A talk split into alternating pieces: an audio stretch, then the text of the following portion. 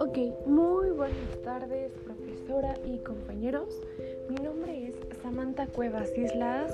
Estudio la licenciatura de Terapia Física y Rehabilitación en Centro de Estudios Valores con Libertad, CEVAL. Voy en tercer semestre, tengo 18 años. La materia que me impartió la profesora Militza Delgadillo Cano fue Fisiopatología 1, en el cual nos abordó el tema de la desnutrición, la obesidad, el pH, la acidosis, el equilibrio ácido-base y los shunts pulmonares y un caso clínico que nos dejó posteriormente de tarea. Bueno, yo les voy a hablar acerca de lo que es el tema del equilibrio ácido-base, la osmosis, el porcentaje hídrico corporal en el cuerpo humano, el desequilibrio, deshidratación y demás. Espero que sea de su agrado y me gustó mucho porque se me hizo un tema de igual de suma importancia y muy interesante en grandes rasgos más específicos. Así que bueno, se preguntarán ustedes, ¿cuál es el balance hídrico corporal?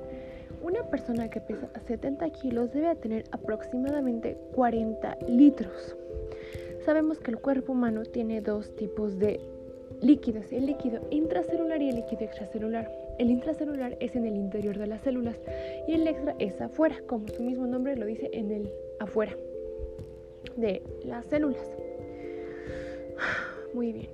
Entonces, el balance hídrico corporal en la mujer va a ser dependiendo de su masa corporal, siempre va a tener 45 fluidos y 55 sólidos. El hombre va a tener 40 fluidos y 60 sólidos, con dos tercios de líquido intracelular y un tercio de líquido extracelular. Pero sabemos que en el espacio extracelular vamos a tener lo que son proteínas, que van a ser gramos entre litros, sodio, milimoles entre litros, potasio y cloro. Sabemos que el potasio se encuentra mayormente en los músculos y se absorbe en el intestino delgado y está regulado con la aldosterona y la vasopeprina.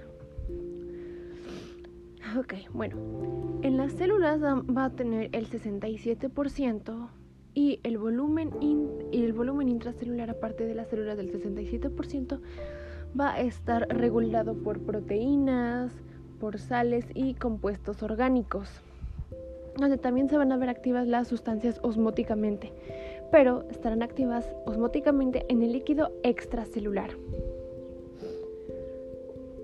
Ustedes saben también, al tomar cierto tipo de alimentos estamos ingiriendo cierta cantidad de agua, como lo que es el pepino, las frutas y verduras que traen una mayor concentración de agua pero también tenemos deshidrataciones a nivel fisiopatológico. Deshidrataciones que es la isotónica o la hipernatrémica, hiponatrémica y la isotónica. En este caso, hipotónica, isotónica y hipernotrónica. Como ustedes sabrán también, cada cierta deshidratación tiene sus agentes patógenos. Por ejemplo, en el caso de la isotónica, realmente no tiene como que mucha consecuencia porque es la deshidratación a nivel normal hídrico corporal en un cuerpo. Pero si nos damos a la hipertónica o la hipernatrémica, obviamente se pierde mayor cantidad de agua que de sales y su osmolaridad plasmática es por arriba de los, 100, de los 292 mosmoles. Lo que ocasiona es que haya una deshidratación a nivel de las células por el aumento de la osmolaridad y de ese mismo compartimiento tenemos como manifestaciones o como su etiología aumento de sodio nos puede dar esa patología de convulsiones y un posiblemente coma, un letargo, también una cefalalgia. La hipertónica, hipertónica o la hipernatrémica, sus cantidades de agua y de sales son muy desproporcionadas, ya que se pierde más cantidad de agua y de sales de electrolitros. Es por eso que es muy importante hidratarse y no abusar de ciertos compartimientos o ciertos minerales y solutos para no alterar nuestro balance hídrico corporal. Esperemos que haya sido de su agrado este tema. Para mayor información les haré pasar más al rato unas actividades para que puedan entender bien la importancia de este tema. Gracias por su atención.